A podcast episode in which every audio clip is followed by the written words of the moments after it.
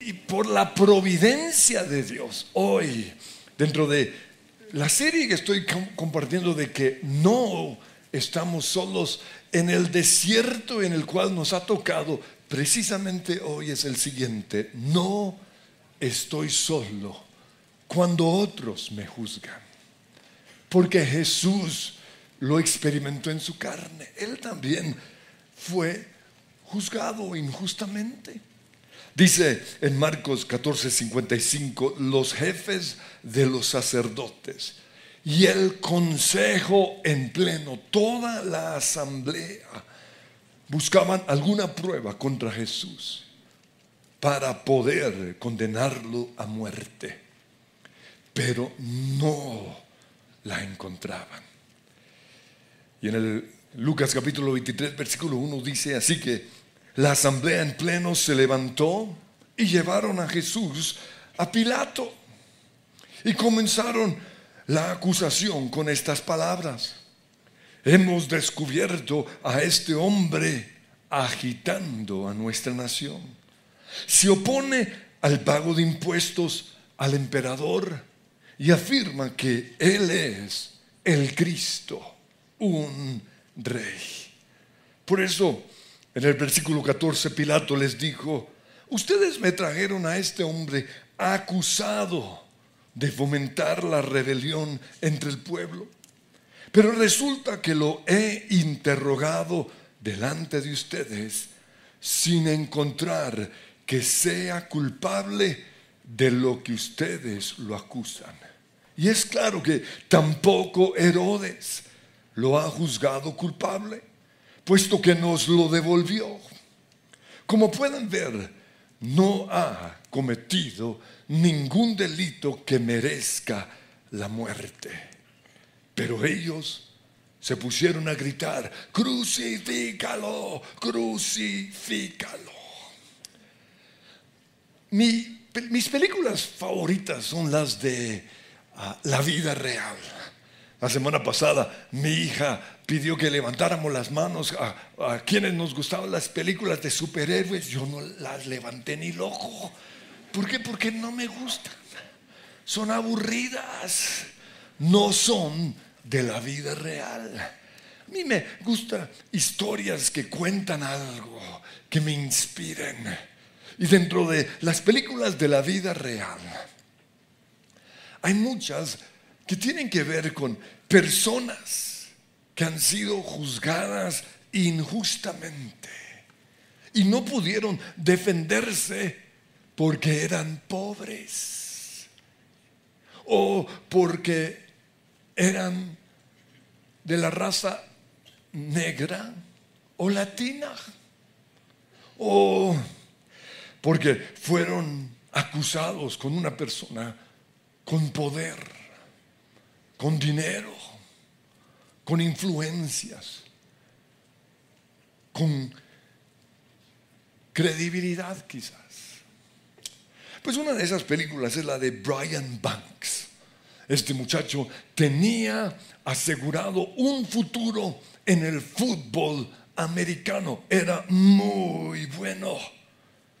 Pero en su último año del colegio, una compañera lo acusó de violarla. Y durante nueve años, Brian trató de mostrar su inocencia. Y solo fue posible cuando finalmente ella reconoció que había mentido. Pero fueron nueve años desperdiciados por una mentira. Ya cuando finalmente entró a jugar fútbol americano era demasiado tarde. Otro caso muy conocido es el de, del, del Central Park en Nueva York. Se conoce como los cinco del Central Park. Es el caso de una mujer blanca que fue asaltada y violada en ese parque impresionante en Nueva York cinco adolescentes latinos y negros fueron sentenciados a pagar de 6 a 12 años de cárcel por un crimen que no cometieron. Simplemente las autoridades los obligaron a confesarlo y no había un adulto presente.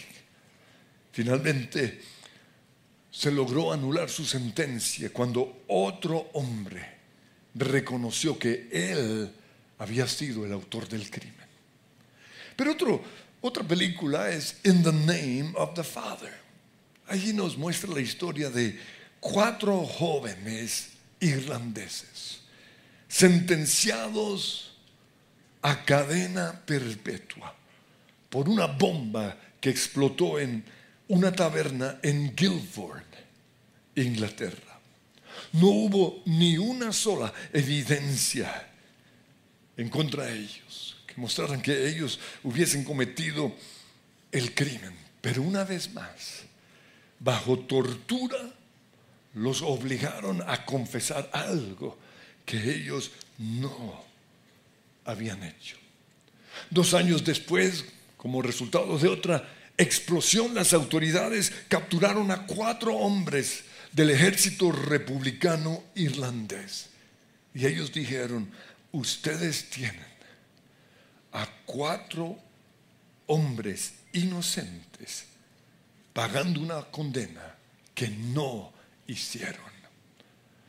Sin embargo, a pesar de esa confesión, no fueron liberados. Estuvieron 14 años en la cárcel por un crimen que no cometieron hasta que finalmente un detective comenzó a investigar y comprobó que la policía había manipulado los expedientes de estos muchachos solo para condenarlos. Pues Proverbios 31.8 dice, levanta la voz por los que no tienen voz, por los que no tienen dinero para pagar un buen abogado, por los que no tienen poder quizás, o por los que por su raza generalmente quedan etiquetados como culpables. Defiende los derechos de los desposeídos. Levanta la voz y hazles justicia. Defiende a los pobres y necesitados. Pues en la Biblia encontramos algunos casos de personas que fueron juzgadas injustamente. El primero es el de José. Él fue encarcelado porque lo acusó la esposa de Potifar, un hombre muy poderoso. Y José era un muchacho que no tenía cómo defenderse, pero además era un extranjero viviendo en Egipto. El otro caso es el de Jesús. Y él fue crucificado porque el consejo entero de los judíos gente muy poderosa, lo acusó. Pues la Biblia dice en Proverbios 18, 17, el primero en presentar su caso parece inocente hasta que llega la otra parte y lo refuta. Para que haya justicia, necesitamos conocer los dos lados de la historia.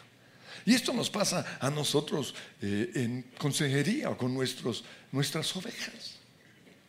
Viene la esposa y es la primera en contarnos los problemas de su matrimonio.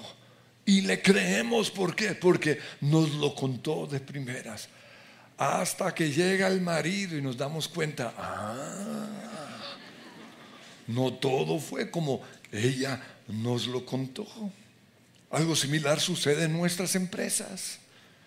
¿no? Cuando hay una pelea entre un jefe y un empleado, el primero en llegar tiene la delantera.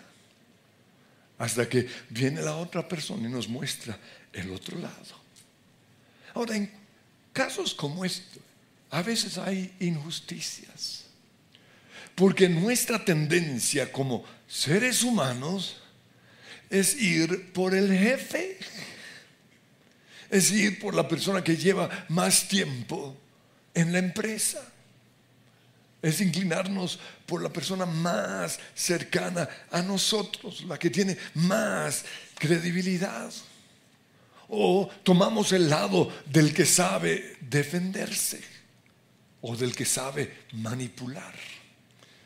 Por eso, qué difícil es administrar justicia. A veces personas vienen de otras iglesias rajando de sus líderes, de sus pastores, de la iglesia. Y una vez más nuestra carne tiende a irse por ellos, pero no podemos hacerlo si no hemos permitido que la iglesia se defiende. Y no solo eso, dice 1 Timoteo 5:19, no admitas ninguna acusación contra un anciano, contra un pastor, contra un líder, a no ser que esté respaldada por dos o tres testigos. En el caso de José, Potifar solo oyó la versión de su esposa. Dice Génesis 39, 6, Potifar le dio a José total y completa responsabilidad administrativa sobre todas sus posesiones. Y José fue tan bueno que gracias a eso Potifar pudo descansar. Todo lo entregó en sus manos, solo se preocupaba por comer. Pero, dice, José era un joven muy apuesto y bien fornido. Por eso yo no alzo pesas, ¿oyeron? Y la esposa de Potifar pronto comenzó a mirarlo con deseos sexuales. Ven y acuéstate conmigo, le ordenó ella. Pero José se negó. Mire, le contestó, mi amo confía totalmente en mí. Me ha puesto a cargo de todo. Tengo derecho sobre todo, menos de su merced. ¿Cómo podía yo pecar contra él, pero también en contra de Dios? Sin embargo, dice, día tras día ella seguía presionándolo, pero él se negaba a acostarse con ella y la evitaba tanto como podía. Cierto día, sin embargo, José entró a hacer su trabajo y no había nadie más allí. Ella llegó, lo agarró del manto y le ordenó, vamos, acuéstate conmigo. Y José se zafó de un tirón, pero dejó su manto en manos de ella al salir corriendo de la casa.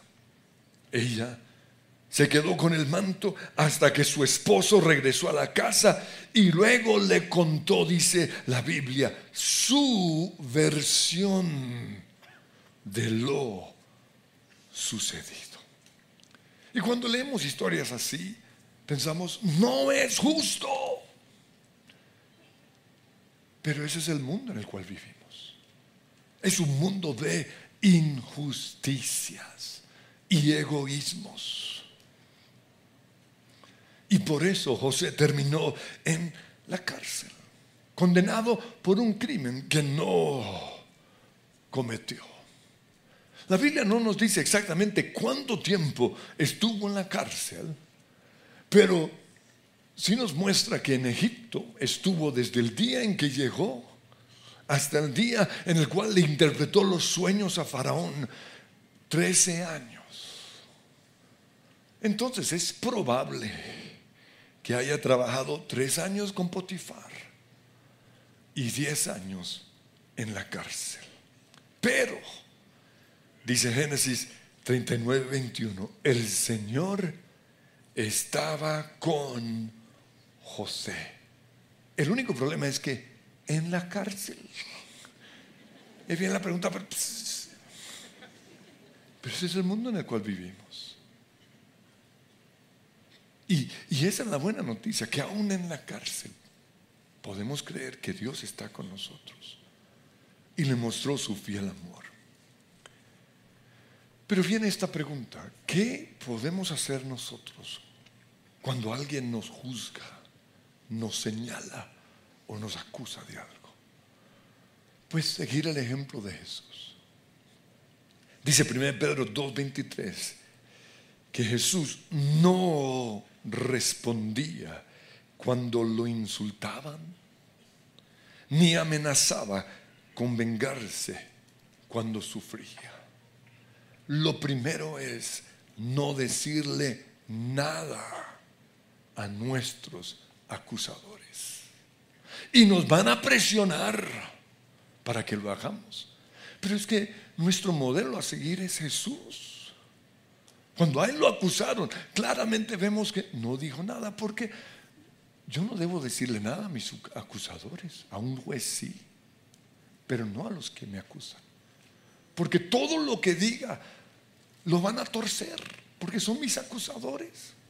Pero lo siguiente que hizo Jesús, y ahí mismo está en el versículo 23, dejaba su causa en manos de Dios, quien siempre juzga con justicia total confianza en la soberanía de un Dios justo. Eso es lo segundo. Pero lo tercero es perdonar. Y qué difícil es perdonar a la persona que nos ha metido en la cárcel. Qué difícil es perdonar a nuestros acusadores. Pero si queremos que Dios esté con nosotros, aún en la cárcel, como estuvo con José, no hay otra opción, sino el perdón. Lo siguiente es renunciar a la etiqueta que los acusadores han puesto sobre nosotros. Porque nos acusan de mentirosos o de quién sabe qué. Y eso en el mundo espiritual tiene efecto, es una maldición. Por eso oramos y renunciamos en el nombre de Jesús a toda etiqueta que han puesto sobre nosotros. Pero como verán, todo esto lo hacemos en el secreto. No tenemos que salir a exponernos. Ese es el poder de la oración. Y lo otro que hacemos es dar gracias. Qué difícil es dar gracias. Pero la Biblia dice que Dios habita en medio de nuestras alabanzas. Ese fue el secreto de José. Cuando Salomón empezó a gobernar o a reinar en Israel, lo primero que hizo fue pedirle a Dios sabiduría. Y pero muchos se detienen allí. La Biblia dice sabiduría para gobernar con justicia. Busquen primero el reino de Dios y su justicia. En un mundo de injusticia, lo que necesitamos es sabiduría. Veamos la oración, 1 Reyes 3:9. Le dice al Señor, dame un corazón comprensivo para que pueda gobernar bien a tu pueblo y sepa la diferencia entre el bien y el mal. Y tiempo después, Salomón tuvo la oportunidad para poner en práctica la sabiduría que Dios le había dado. Esto está en 1 Reyes 3:16. Dos prostitutas fueron a ver al rey para resolver un asunto. Una de ellas comenzó a rogarle, ay mi señor, esta mujer y yo vivimos en la misma casa. Ella estaba conmigo cuando di a luz a mi bebé y tres días después ella también dio a luz a su bebé.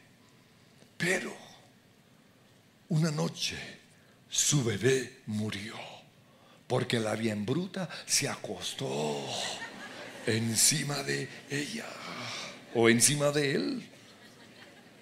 Luego ella se levantó a la medianoche y sacó a mi hijo de mi lado mientras yo dormía. Puso a su hijo muerto en mis brazos y se llevó al mío a dormir con ella.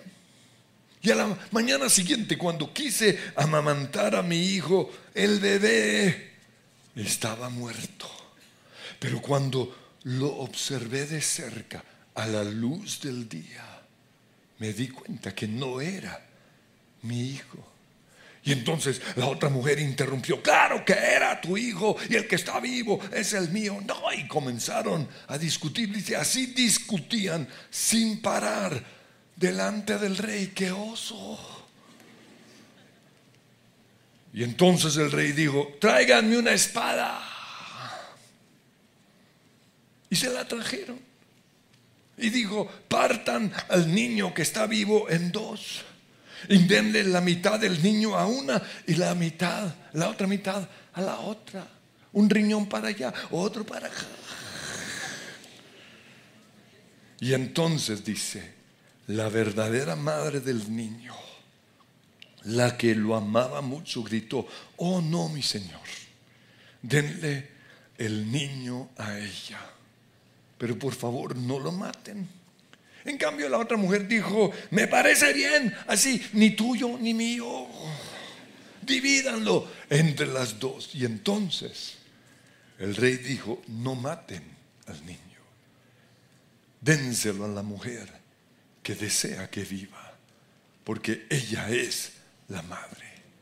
Y entonces, dice, cuando el pueblo se enteró de la decisión que había tomado el rey, todos en Israel quedaron admirados porque reconocieron la sabiduría que Dios le había dado para impartir justicia.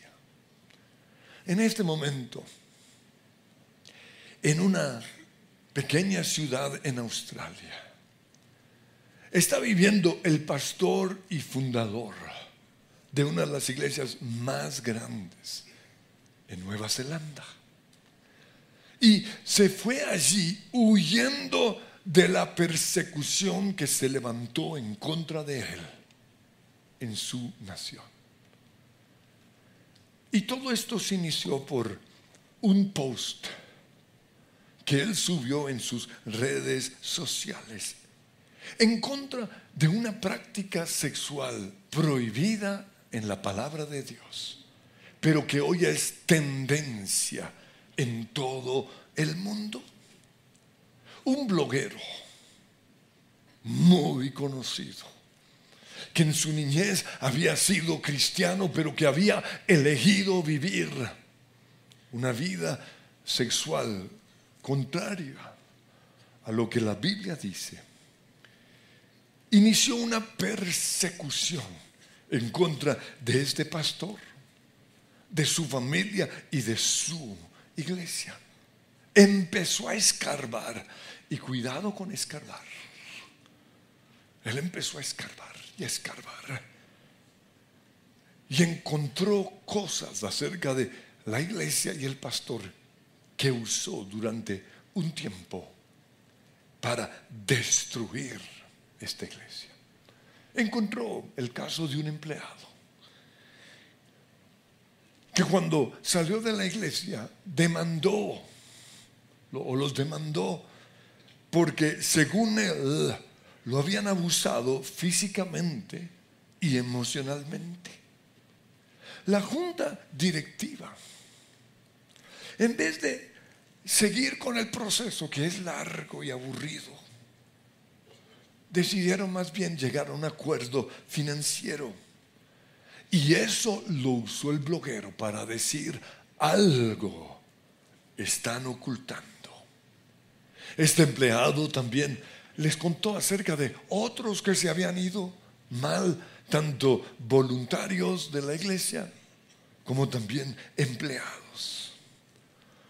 Y todos ellos también comenzaron a, sacar cosas que vivieron dentro de la iglesia. Y el bloguero todo esto lo usó para desprestigiar. Pues para proteger el nombre de la iglesia. La junta directiva le pidió al pastor que renunciara. Pero esto en vez de ayudarlos, los hundió totalmente. Y en este momento, en un auditorio enorme, solo hay 80 personas. Todas las ovejas se dispersaron por toda la ciudad. Muchos se alejaron de Dios. 70 familias perdieron sus trabajos. Y ese hombre de Dios, que había dedicado toda su vida a levantar la iglesia, lo perdió todo por un bloguero usado por el enemigo para perseguir a la iglesia. Ahora yo sé que ustedes miran, pero se supone que su trabajo es animarnos. No, mi trabajo es decirles la verdad. Jesús dijo, en el mundo serán perseguidos. Dirán cosas en contra de ustedes, mentirán incluso. Pero la buena noticia es que así como estuvo con José, Dios está con nosotros. Por eso no estoy solo cuando me juzgan. Sin embargo, le recuerdo que José estuvo en la cárcel. Y Dios, el Padre, estuvo con Jesús. Pero Jesús estuvo en la cruz. Y no solo eso. Desde ese día hasta hoy, los judíos lo siguen viendo como un farsante. La Biblia dice, a los suyos vino y los suyos no le recibieron. Y esto va a seguir hasta el día en el cual, como dice Mateo 23, 39, los judíos reconozcan a Jesús como el Mesías, como el enviado de Dios, como su Salvador. Jesús mirando hacia Jerusalén les dijo, les advierto que no volverán a verme, sino hasta que digan, bendito el que viene en nombre de Yahweh, bendito Jesús. Por eso, si nos han condenado injustamente, quiero que piensen en el caso de ustedes, ¿cómo los han condenado? Porque nos dicen cosas como ladrones, mentirosos, manipuladores, infieles, abusadores, quitamaridos, o cómo se llama ahora, sugar babies, tacaños, egoístas, controladores o lo que sea aunque nos acusen de algo, no estamos solos. Porque Jesús también fue acusado de tres cosas. ¿Recuerdan? Lo acusaron de ser un revolucionario que estaba fomentando la rebelión. La segunda, dijeron que él se oponía a pagar los impuestos al emperador. Y lo tercero, que quería usurpar el lugar del rey. Pero todo esto lo soportó Jesús porque Hebreos 4:15 dice, no tenemos un sacerdote que no pueda compadecerse de nosotros, que no nos entienda, sino uno que fue probado en todo. Por eso ya finalizando, ¿qué podemos aprender de todas estas situaciones? En primer lugar, que el enemigo está persiguiendo a la iglesia y para esto va a usar lo que sea necesario. Gente de influencia, gente con poder, gente que sabe manipular. Por eso no podemos dar papaya. Y eso no está en la Biblia, pero hay uno parecido. Mateo 10, 16. Jesús dijo, sean astutos como serpientes e inofensivos como palomas. O 1 Pedro 3:16, mantengan siempre limpia la conciencia. Entonces, si la gente habla en contra de ustedes, será avergonzada al ver la vida recta que llevan, porque pertenecen a Cristo.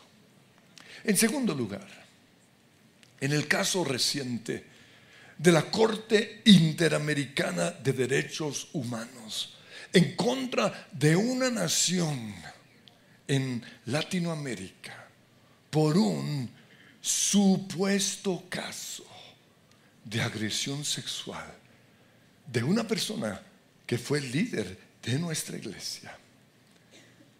Fue aprovechada esta situación por los perseguidores y enemigos de la iglesia para tirarnos piedra. Y ahí están, con su risa malévola, esperando que la iglesia se caiga. Y lo más triste es que algunos de estos perseguidores son cristianos. Por eso pregunto, cuando la iglesia está siendo perseguida, ¿de qué lado estás tú? ¿Del lado de los que tiran piedras? ¿O del lado de Jesús? ¿Del lado del acusador de los hermanos, dice la Biblia? ¿O del lado de los hermanos? Que no nos pase lo de Judas. Tercer lugar, la Biblia dice que tenemos este tesoro, y ahí habla del tesoro del Evangelio en una vasija de barro. Y por eso vamos a cometer errores. Pero la Biblia también dice que Dios es luz. Y eso quiere decir que nosotros tenemos que vivir una vida transparente. No debemos ocultar nada. Y por eso yo he sido tan transparente con ustedes con respecto a mi vida, con respecto a las embarradas de mi pasado. Y gracias a eso, si alguien levanta una acusación contra mí, ustedes van a decir, ah, eso ya lo sabíamos, cuento viejo. Y eso me protege. Y así es como creo que el cristiano debe vivir. Pero algunos prefieren mantener su pasado escondido. Y eso lo respeto, pero no lo comparto. En cuarto lugar, si se ha levantado una acusación en contra nuestra y han tratado de hacer de nosotros un escarnio público como lo hicieron con Jesús, podemos estar seguros que no estamos solos. Dice 2 Corintios 4, 9, somos perseguidos, pero nunca abandonados por Dios. Y podemos confiar que Dios está en su trono y dice 1 Pedro 2.23 que Dios siempre juzga con justicia. Algunos serán liberados de su acusación de su cárcel y, su nombre será redimido. Pero otros van a tener que vivir toda la vida con esa etiqueta. Y en casos así, tenemos que ver eso como Pablo vio su aguijón en la carne. Él dijo en 2 Corintios 12, 8, en tres ocasiones distintas le supliqué al Señor que me quitara ese aguijón en la carne. Y cada vez Él me dijo, mi gracia es todo lo que necesitas. Mi poder actúa mejor en tu debilidad. Por eso, si ese es tu caso, valora lo que tienes. Valora a la gente que te ama. Valora a los que están cerca de ti y te siguen amando. Finalmente, la buena noticia es que la Biblia dice que en los últimos días o en el cielo, todo saldrá a la luz. Mateo 10, 26 dice, llegará el tiempo en que todo lo que está encubierto será revelado y todo lo secreto se dará a conocer a todos. Segunda de Corintios 5:10 dice, todos tendremos que estar delante de Cristo para ser juzgados y cada uno de nosotros recibirá lo que merezca por lo bueno o lo malo que haya hecho mientras estaba en este cuerpo. Y viene una advertencia de parte de Dios en 1 Corintios 4:5, así que no juzguen a nadie antes de tiempo. Es decir, antes de que el Señor vuelva. Pues Él sacará la luz nuestros secretos más oscuros y revelará nuestras intenciones más íntimas. Y entonces Dios le dará a cada uno el reconocimiento que le corresponda. Quiero que nos pongamos en pie. Y Señor, hoy te damos gracias porque no estamos solos en el desierto en el cual nos encontramos hoy. Y el desierto por algunos ha sido la acusación que se ha levantado en contra de ellos. A veces de parte del enemigo, de parte de sus enemigos, pero a veces de parte de sus amigos, de su esposa o de sus hijos. Pero te doy gracias, Señor, porque sea lo que sea, no estoy solo. Y aunque no entienda, así como José, ¿por qué tengo que estar en esta cárcel? Si tú eres Dios, si tú eres justo, yo voy a seguir perdonando. Yo voy a seguir amando. Yo voy a seguir creyendo en un Dios justo, en un Dios que es todopoderoso. Y la Biblia nos cuenta la historia de Esteban, apedreado injustamente. Lo mataron. Y eso inspiró precisamente las palabras de esta canción. Y quiero que, que, lo digan juntamente conmigo al Señor, te amo, no importa lo que esté pasando. Te amo a ti más que a mí. Te amo a ti más que mi dolor, muero a todo por ti. Jesús, mi galardón es tu presencia. Te amo a ti más que a mí. Te amo a ti más que a mi dolor. Muero a todo por ti. Jesús, mi galardón es tu presencia. Si les gustó este video, pueden suscribirse al canal de El lugar de su presencia en YouTube. De esa manera gozará de todos nuestros beneficios.